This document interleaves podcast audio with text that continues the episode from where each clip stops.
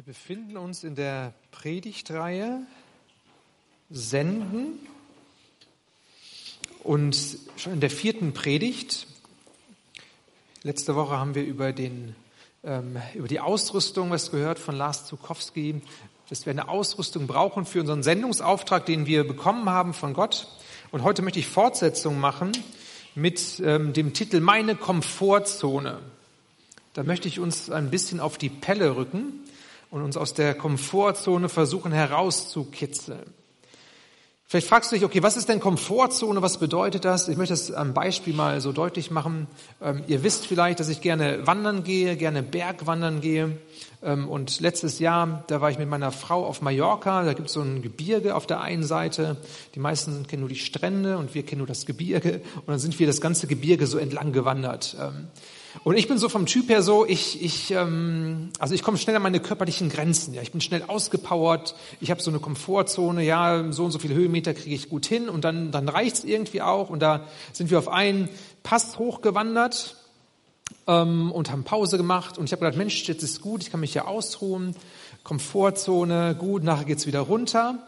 Und äh, Miriam hat dann gesagt, ähm, ja, lass uns doch noch auf den Gipfel gehen hier. Ne? Der war noch irgendwie so 150 Meter höher, also jetzt nicht wahnsinnig viel, aber es war so eine Kraxelgeschichte, keine guten Wege, alles sehr felsig. Und ich habe gedacht, ah nein, das muss nicht sein. Also mir geht's ja hier gut und ich, ich brauche den Kick nicht. So, ähm, habe mich dann doch überreden lassen und dann sind wir doch auf den Gipfel und das war auch ganz nett, schöner, schöner Weitblick und dann war ein Adler so am, am Horizont zu sehen.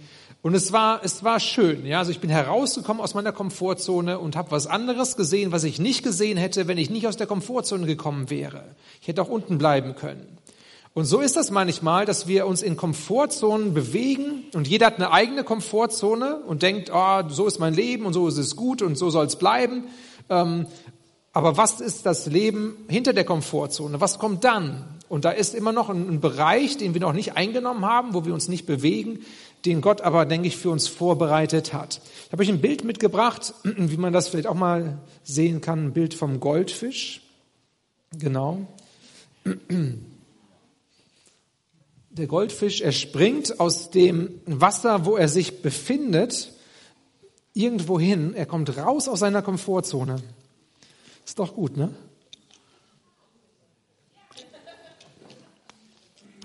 Und man weiß nicht, wo er, wo er landet, ne? Ob er dann im Meer ist oder so, keine Ahnung. Aber es geht darum, dass wir rauskommen aus der Komfortzone, dass wir nicht einfach nur so da drin hängen, weil es schon immer so war und weil es so bequem ist und weil wir uns da so wohlfühlen. Ich möchte uns hineinnehmen in einen Predigtext aus der Apostelgeschichte. Und da lesen wir Apostelgeschichte 10, die Verse 9 bis 16. Um die Mittagszeit des folgenden Tages, die Boten des Cornelius waren noch unterwegs, näherten sich aber bereits der Stadt, stieg Petrus zum Beten auf das flache Dach des Hauses, in dem er zu Gast war. Nach einiger Zeit wurde er hungrig und bat um etwas zu essen. Während ihm nun eine Mahlzeit zubereitet wurde, hatte er eine Vision.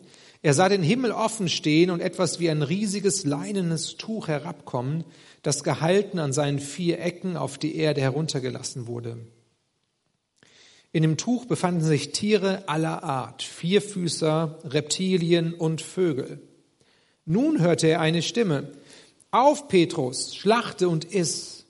Auf gar keinen Fall, Herr, entgegnete Petrus. In meinem ganzen Leben habe ich noch nie etwas Unheiliges und Unreines gegessen. Doch die Stimme wiederholte die Aufforderung. Was Gott für rein erklärt hat, das behandle du nicht, als wäre es unrein, sagte sie.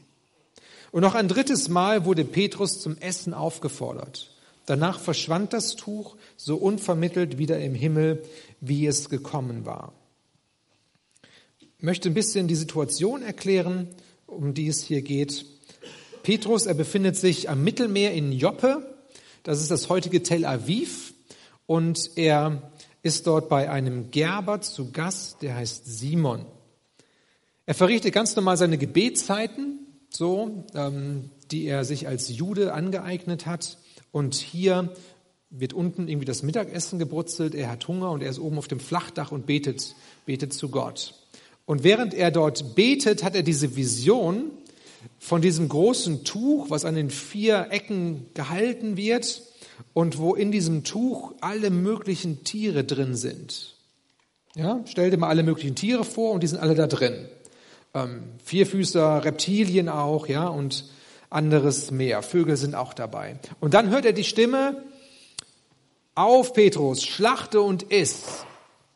Jetzt kann man sich total freuen für Petrus, der hat ja Hunger, das Essen, das wird noch gerade gekocht und jetzt soll er essen und davon profitieren aber ihn ekelt das, ja. Der freut sich jetzt nicht wie im Schlaraffenland, wo die gebratenen Hähnchen irgendwie in den Mund geflogen kommen, sondern er sieht da Tiere in diesem Tuch, ähm, wo er sagt, die sind wirklich eklig, die sind unrein, die habe ich noch nie in meinem Leben gegessen, ähm, die will ich auch nicht essen. Okay? Kannst dir auch mal vorstellen, ja, welche Tiere isst du gerne? Kannst überlegen, ja, gut, Rind, Schwein vielleicht, Hähnchen, ja, so. Irgendwo hört es auch auf, ne? Also die Franzosen, ne? Die essen Froschschenkel und Schnecken. Da hört es vielleicht schon auf bei dir. Und bei Petrus hat es da auch aufgehört. Bei irgendwelchen Tieren hat er gesagt, nein, das sind nicht meine Tiere, das ist unrein. Und im Judentum, da gab es grundsätzlich diese Unterscheidung, was ist rein und was ist unrein. Nicht nur das Essen wurde so klassifiziert, da gab es klare Regeln, sondern das ganze Leben war irgendwie eingeteilt zwischen rein und unrein. Wenn jemand krank war und eine Person hat sich um die kranke Person gekümmert und die Person auch berührt, dann war die Helferperson auch unrein und durfte nicht zum Gottesdienst, durfte nicht zum Tempel, sondern musste sich erstmal waschen und da mussten ein paar Tage ähm, Zeit ins Land gehen, bevor das wieder möglich war. Oder wenn eine Frau Monatsblutung hatte, dann war sie unrein und alles, was in Kontakt kam, war unrein. Und wenn Menschen gestorben waren und Leute, die die Toten zubereiteten, so, dann waren die auch unrein. Und so gab es Regeln was sich gehörte und was sich nicht gehörte. Und Petrus ist in diesem Regelwerk aufgewachsen. Und es war ganz klar für fromme Juden, dass sie mit Menschen, die diese Regeln nicht hatten, dass sie mit denen nichts zu tun haben wollten. Also da gab es ja auch Römer, Römer, das waren die Besatzer in dem Land, da gab es Heiden, ja, die den Gott der Juden nicht kannten. Und die haben auch Schweine gegessen, die haben auch andere Sachen gegessen. Und mit denen hatte man dann keine Gemeinschaft, weil man Angst hatte, wenn man zusammenkam, dass praktisch die Unreinheit von den anderen sich auf die Juden übertragen könnte. Und dann wären sie ja unrein, könnten nicht in Gottesdienst gehen, könnten nicht Gott anbeten und so weiter. Okay? Das war so das Setting. Das heißt, die Komfortzone, das ist unser Thema, ja, von heute. Die Komfortzone von Petrus, das war diese klare Welt, was ist rein, was ist unrein und ich befinde mich in dem Bereich, wo alles rein ist und so wie es immer schon war und wie es immer sein sollte. Da fühle ich mich wohl, das gibt mir Sicherheit, das gibt mir Geborgenheit und hier will ich einfach mein Leben leben. Okay? Das war das Mindset von Petrus, so war er unterwegs und das war seine Prägung ähm, hier auch zu diesem Zeitpunkt. Ich finde es total faszinierend, wenn man jetzt diese Geschichte so liest, und gleich werden wir noch ein bisschen weiter hineingehen, welche Anstrengungen Gott unternimmt, um Petrus aus diesem aus dieser Komfortzone seines Lebens zu befreien und ihm ein anderes Denken zu geben. Und das macht er hier ganz konkret mit dieser Vision, wo er ihn in Berührung bringt mit unreinen Tieren und dann sagt, hey, wenn Gott sagt zu diesen unreinen Tieren, die sind rein und die darfst du essen, dann sind die auch rein, dann darfst du die auch essen. Was den Rahmen von Petrus total gesprengt hat, was seine Komfortzone jetzt mit den Tieren da in Berührung zu kommen, total gesprengt hat. Jetzt ging es da nicht um Tiere in der ganzen Geschichte, sondern es ging letztendlich um Menschen, das werden wir nachher noch sehen. Aber Petrus, er bekommt hier von Gott praktisch eine Erweiterung seines Denkens und seines ganzen Empfindens mit auf den Weg gegeben. Nicht einfach nur so, sondern ich glaube, dass Gott wollte, dass Petrus sich weiterentwickelt. Gott wollte nicht, dass Petrus in dieser Komfortzone stecken bleibt, wo er sich einfach nur wohlgefühlt hat, sondern Gott wollte, dass Petrus in den Sendungsauftrag stärker hineinkommt. Das ist unser großes Thema, ja. Gott möchte, dass wir, dass wir in seiner Sendung unterwegs sind, dass wir das, was er auf dem Herzen hat, dass wir das auch auf dem Herzen haben. Und bisher, behaupte ich jetzt mal, hatte Petrus hm, sehr stark die Juden auf dem Herzen, von denen er wusste, die halten sich an diese Regeln. Das sind meine Leute, das ist die Komfortzone. Hier fühle ich mich wohl im Umgang mit ihnen. Hier habe ich eine gewisse Sicherheit. Petrus hatte nicht so sehr ähm, im Blickfeld, dass es darüber hinaus noch die ganzen Heiden gibt, die Römer gibt, die auch da sind. Klammer auf, obwohl er den Sendungsauftrag von Jesus ja selbst schon gehört hatte, Missionsauftrag, das war ja schon alles gegeben, das hatte er schon im Kopf abgespeichert, aber er war immer noch in seiner Komfortzone. Ist es nicht manchmal oder oft bei uns auch so, dass wir vom Kopf her wissen, Matthäus 28 und der Heilige Geist ist gegeben und wir haben den Heiligen Geist erfahren und wir stecken trotzdem noch in unserer Komfortzone und sind irgendwie immer noch so begrenzt und denken, ja und jetzt? Jetzt fühle ich mich hier wohl und hier ist der Sessel und die Couch und alles ist nett. Und wir sind trotzdem noch nicht unterwegs in diesem Sendungsauftrag. Deswegen ist es, glaube ich, wichtig, dass wir uns dieses Thema angucken und letztendlich auch entdecken, was ist denn meine Komfortzone? Also Gott möchte das Denken von Petrus revolutionieren. Gott traut Petrus Neues zu. Und Gott traut auch dir und mir immer wieder Neues zu. Er hakt unser Leben nicht ab und sagt, jetzt bist du so, okay, jetzt musst du damit klarkommen, sondern er hat immer die Sicht, da ist noch was anderes möglich, da ist noch was Neues möglich, mach dich auf den Weg. Komm heraus aus dieser Zone, wo es immer nur so war, wie es war.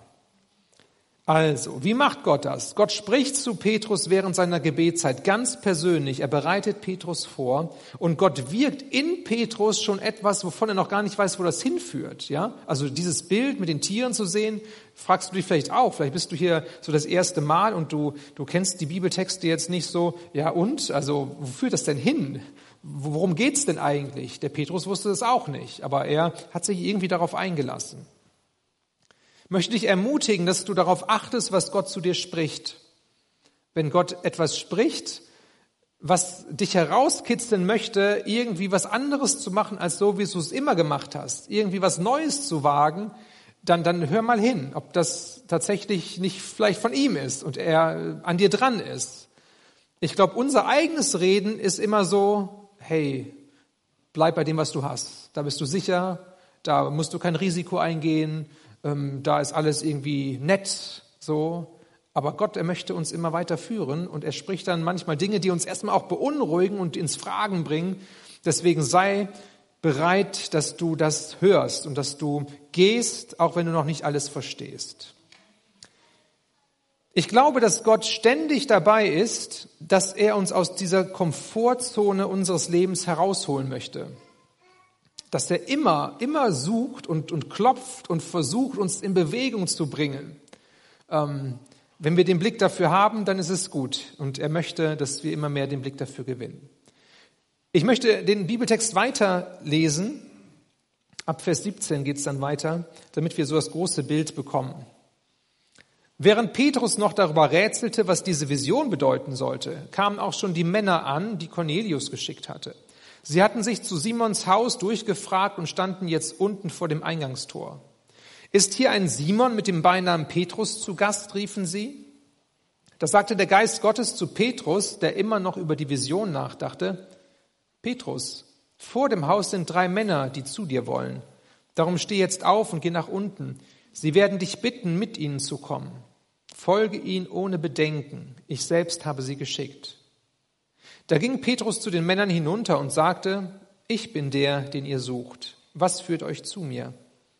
Wir kommen von Hauptmann Cornelius, antworteten sie, einem frommen und gerechten Mann, der an den Gott Israels glaubt und bei der ganzen jüdischen Bevölkerung in hohem Ansehen steht. Er hat von einem heiligen Engel den Auftrag erhalten, dich in sein Haus einzuladen, um zu erfahren, was du ihm zu sagen hast. Als Petrus das hörte, bat er die Männer herein und sorgte dafür, dass sie bei Simon übernachten konnten. Was war die Situation? Also wir haben den Ort Joppe am Mittelmeer, aber wir haben auch noch einen anderen Ort, Caesarea, der war in Judäa, die Hauptstadt von diesem Regierungsbezirk damals im Römischen Reich. Und das war so eine Garnisonsstadt, ja. Da waren Soldaten, römische Soldaten, unter anderem auch dieser Hauptmann Cornelius, der hat 100 Soldaten befehligt. Also es war so ein Offizier, mittlerer Rang.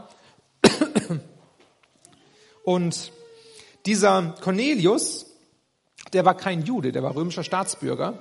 Und der hatte aber eine große Sehnsucht nach Gott. Der war gottesfürchtig. Der, der fand das Judentum spannend. Der fand den Gott der Juden spannend. Der hat versucht, irgendwie da, da hineinzukommen in diesen Glauben. Er hat ähm, vielen Menschen geholfen, auch mit Almosen und auch ähm, Juden geholfen. Also er war in der jüdischen Bevölkerung, war er anerkannt und hatte da hohes Ansehen.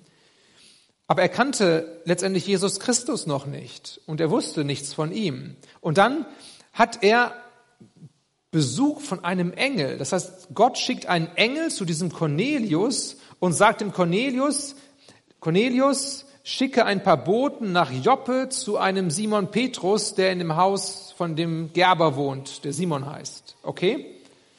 Und er, ähm, und dann soll er äh, den Simon Petrus einladen in sein Haus. Und er macht das, er schickt dann seine Soldaten 50 Kilometer weiter ähm, nach Joppe und die müssen gut drauf gewesen sein, ja. Also normalerweise wandert man, wenn man richtig gut drauf ist, ähm, finde ich so, ja, also bei 30 Kilometer wird schon richtig anstrengend, ne? Und, und die sind 50 Kilometer an einem Tag gewandert. Also Tag und Nacht sind die wahrscheinlich marschiert, ähm, damit die frühzeitig da ankamen und diesen Simon Petrus ausfindig machten. Und dann stehen sie unten an der Tür und oben ist Petrus auf dem Flachdach, hat gerade die Vision empfangen, hat immer noch Hunger, findet die Ekeltiere eklig, ja, will die nicht haben. Und dann spricht Gott zu ihm, unten, da kommen Männer gerade an, die wollen zu dir und die wollen, dass du mitkommst, geh mit ihnen mit. Okay, er geht runter, da sind die Männer, die sagen, bist du Simon Petrus, wir suchen dich, du sollst mitkommen nach Caesarea zu unserem Chef Cornelius, der will dass du zu ihnen sprichst über Gott. Und Petrus, er ist bereit auf einmal, ja. Er sagt, ja, okay, Gott hat geredet, ja, massiv durch die Vision. Ähm, und jetzt sind da hier Heiden da, unreine Leute, und die sollen jetzt, ich soll mit denen mitgehen. Und dann lädt er die ein zu Simon, dass sie da übernachten dass sie Gemeinschaft schon haben. Und dann geht er am nächsten Tag mit ihnen mit. Dann übernachten sie noch einmal woanders. Und dann sind sie zwei Tage später wieder in Caesarea. Und was da passiert, das ist ziemlich krass. Der Cornelius hat alle eingeladen, seine ganze Familie, seine ganzen Leute, sein ganzer Hausstand ist da. Die sitzen alle oder stehen alle da und warten nur darauf, dass dieser Simon Petrus erscheint. Und Simon Petrus, er predigt Wort Gottes, über Jesus, Evangelium, Botschaft. Und während er predigt, fällt der Heilige Geist in diese Versammlung, ja. Und die Leute, die fangen an, in anderen Sprachen zu reden, die, die reden vielleicht prophetisch, die sehen irgendwelche Visionen. Also Gott wirkt massiv bei diesen Heiden, bei den Unreinen. Und Petrus, der ist selbst überrascht, der hat damit nicht gerechnet, dass Gott so massiv wirkt. Und am Ende der Geschichte, da steht Petrus da und sagt, ja, und die sind dann alle gläubig geworden und die wurden getauft mit dem Heiligen Geist, da hatte ich keine andere Wahl, als die auch zu taufen. Und das sind dann praktisch so die ersten Heidenchristen, die wirklich zur Gemeinde dazugehören und äh, die, die, ja, eins geworden sind mit den Judenchristen. So, das ist eine ganz spannende Geschichte. Da war dann das Tor offen für die Missionierung von den Heiden. Ich frage mich, was wäre gewesen, wenn, wenn Petrus, wenn er nicht bereit gewesen wäre, aus seiner Komfortzone herauszugehen? Wenn er drin geblieben wäre in seinem Denken, rein, unrein, so muss es laufen, das kenne ich nicht, das will ich nicht, das esse ich nicht, wenn er da geblieben wäre. Ich behaupte mal, Gott hätte trotzdem seine Geschichte geschrieben, er hätte jemand anders gefunden. Aber Petrus hätte seine Entwicklung verpasst. Petrus hätte es verpasst, in diesen Sendungsauftrag tiefer einzusteigen und Gott anders zu erleben. Wie gut, dass er bereit war und dass er sich hat stretchen lassen an diesem Punkt. Die Komfortzone des Petrus wurde durchbrochen.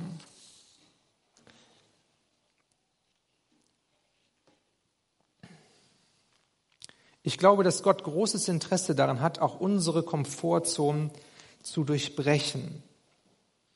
Gott sieht immer weiter als wir. Gott sieht immer das große Bild. Gott, er sieht uns nicht festgelegt auf unsere Komfortzone, da wo es schön, mucklig, warm und gemütlich ist, sondern er sieht das Entwicklungspotenzial von jedem Einzelnen von uns. Er sieht die Gaben, die er hineingelegt hat in jeden Einzelnen von uns. Er sieht die Möglichkeiten auf der einen Seite, aber er sieht auch die Notwendigkeiten. Er sieht diesen Auftrag. Er sieht, dass wir unterwegs sein sollen, irgendwie für ihn. Er sieht beides zusammen und er, er sagt letztendlich zu jedem von uns, hey, da ist noch mehr möglich. Bleib nicht da stehen, wo du bist. Komm heraus aus deiner Komfortzone, damit ich dir mehr zeigen kann, wie ich bin und wie ich wirken möchte. Ich möchte versuchen, das noch ein bisschen deutlicher zu machen anhand von einem Schaubild, das ich gefunden habe, das vielleicht ganz hilfreich ist. Da seht ihr in der Mitte diesen großen Klecks orange, das ist die Komfortzone, die man so definieren kann, dass ähm, wir das Leben da genießen, dass da eine große Sicherheit ist, viel Bequemlichkeit, irgendwie auch ein entspanntes Leben, so alles schön, wie man sich das so vorstellt. Und auch das kennen wir, glaube ich, dass uns manchmal dann diese Komfortzone abhält von konkreten Dingen. Also nur beispielhaft, da kann man, glaube ich, ganz, ganz viel reingeben. Ähm, ich glaube, dass es für uns bequemer ist, ähm, tatsächlich, dass wir im Alltag nicht von Jesus erzählen, weil es so bequem ist, als dass wir von Jesus erzählen und dann wissen wir nicht, was kommt dabei raus. Dann bleiben wir in unserer Komfortzone stecken. Oder dass es manchmal bequemer ist, nicht irgendwo mitzuarbeiten im Reich Gottes, weil dann kann man ja auch keinen Fehler machen und dann, hat man irgendwie auch mehr Zeit für sich. Ist alles viel bequemer, als wenn man sich engagiert und dann irgendwie, ja, Dingen ausgesetzt ist, wo man sich dann irgendwie auch immer wieder finden muss. Es gibt diese ähm, Komfortzone, oder dass man nicht für Kranke betet, ja, weil man, wenn Gott jetzt nicht heilt und so, wie stehe ich dann da? Und dann kommen diese Gedanken und diese Fragen. Ich glaube aber auch, dass es diese Komfortzone im Großen gibt für unser ganzes Leben. Immer wieder, ähm, wo wir merken, ja, eigentlich könnte ich das Leben so und so gestalten und das und das mit meinem Leben tun und dann bin ich auf der sicheren Seite. Super, denken wir.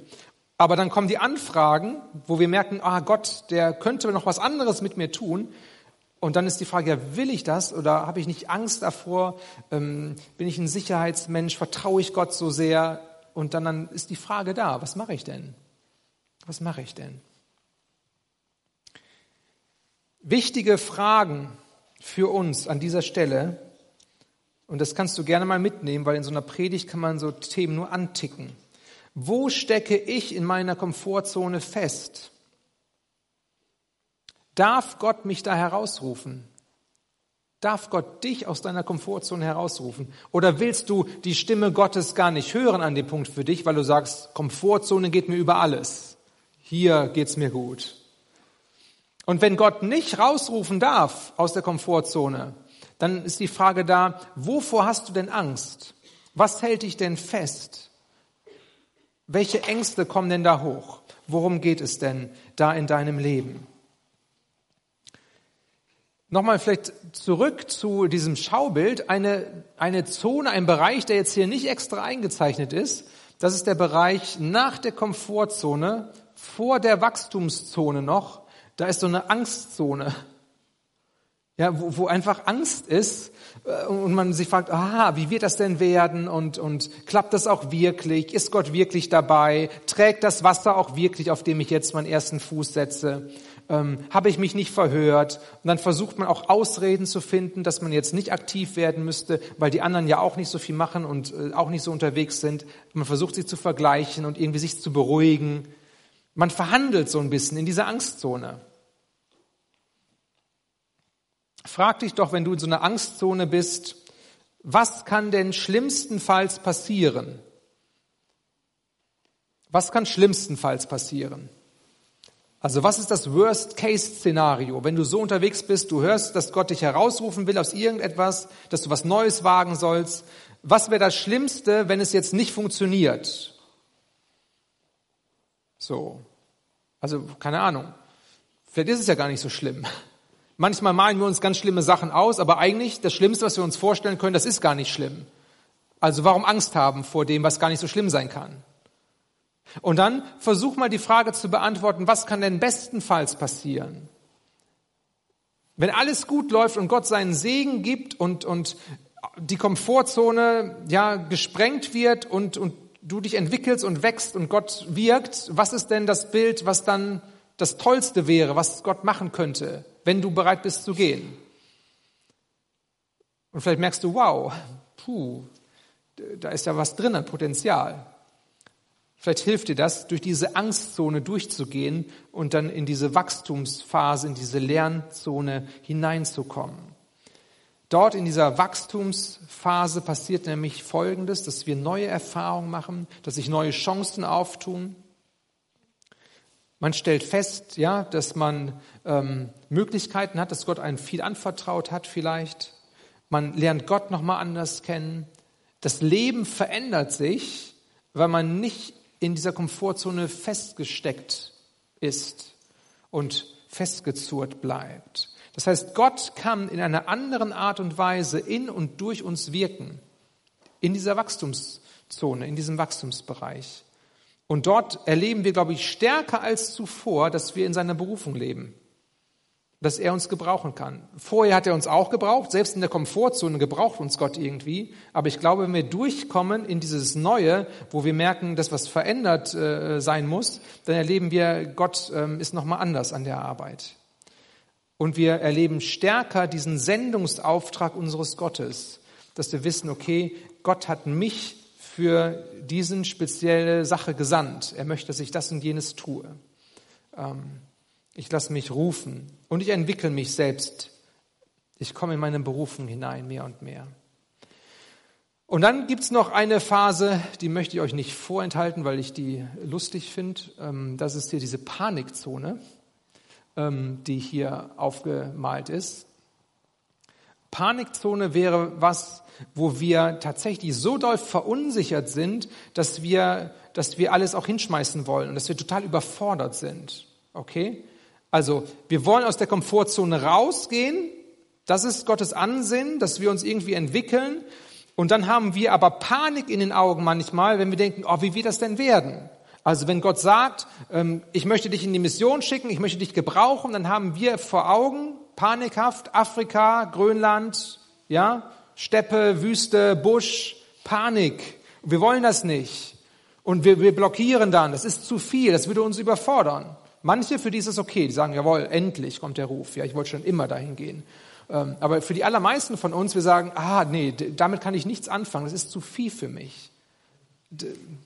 Das, das macht was mit mir, ja. Ähm, aber Gott, wenn er aus der Komfortzone herausruft, dann möchte er uns nicht in die Panikzone lassen und er möchte uns da nicht alleine lassen. Er möchte uns in die Wachstumszone führen. Und das ist eine andere Geschichte. Ähm, Gott ist in diesem Prozess dabei. Er möchte uns nicht überfordern, aber er möchte uns fordern. Er möchte uns herauskitzeln. Er möchte nicht, dass wir mit unserem Leben unter Druck, unter Angst sind. Er möchte uns durch diese Angstphase hindurchführen in die Wachstumsphase, okay? Aber die Panikphase, ähm, behaupte ich mal, die ist nicht für uns. Mit deinem Gott kannst du dich aus deiner Komfortzone herauswagen. Mit deinem Gott kannst du dich aus deiner Komfortzone herauswagen. Und das gilt, glaube ich, für jeden von uns. Ich kann dir jetzt in dieser Predigt nicht sagen, was deine Komfortzone ist. Und ich kann dir auch nicht sagen, was denn danach kommt für einen Wachstumsschritt für dich. Aber ich bin mir sicher, wenn du vielleicht nach diesem Gottesdienst, in der nächsten Woche, in der nächsten Zeit, wenn du zu Gott kommst und sagst, Gott, zeige mir da, wo ich festhänge in meiner Komfortzone und zeige mir den Punkt, und vielleicht ist es nur ein Punkt, besser ist es nur ein Punkt, dass, dass du weißt, wo will Gott mich denn hinführen und was ist dazu nötig? Ich glaube, dass Gott reden wird. und dass du weißt, ja, bei mir ist dieser Punkt jetzt dran. Und da bin ich herausgefordert, den, den Schritt ins Ungewisse zu tun und zu schauen, trägt denn das Wasser wirklich oder trägt es nicht? Und da liegt Wachstumspotenzial ähm, in deinem eigenen Leben, wenn du so unterwegs bist und wenn du Gott da hineinlässt. Und diese, diese Arbeit und dieses Herausfinden und dieses äh, mit Gott ins Gespräch kommen, das kann dir keiner abnehmen. Das ist dein, das ist dein Job. Da können die Kleingruppen eine Hilfe sein, dass man ins Gespräch kommt. Aber ich glaube, es ist wichtig, dass jeder für sich das klärt und, und im Glauben geht, den nächsten Schritt, den Gott für uns da hat. Ich möchte schließen mit einem Bild, was das Ganze mal ausdrückt, ja, Lust, Neues zu entdecken. Ja, der Elefant, der einfach mal Lust hatte, was anders zu machen und dann auf diesen Baum gekrabbelt ist, wie auch immer, und jetzt eine andere Sicht der Dinge hat. Frag dich doch mal, was wäre dein erster Schritt, etwas anders zu machen als bisher, aus deiner Komfortzone herauszukommen? Womit würde es anfangen? Ich möchte gerne mit uns beten. Jesus, ich danke dir, ich danke dir, dass du an unserer Seite bist in unserem Leben. Ich danke dir, dass du weißt, wie es ist, auch in einer Komfortzone sich zu bewegen, da wo alles gut ist und wo man sich gerne aufhält.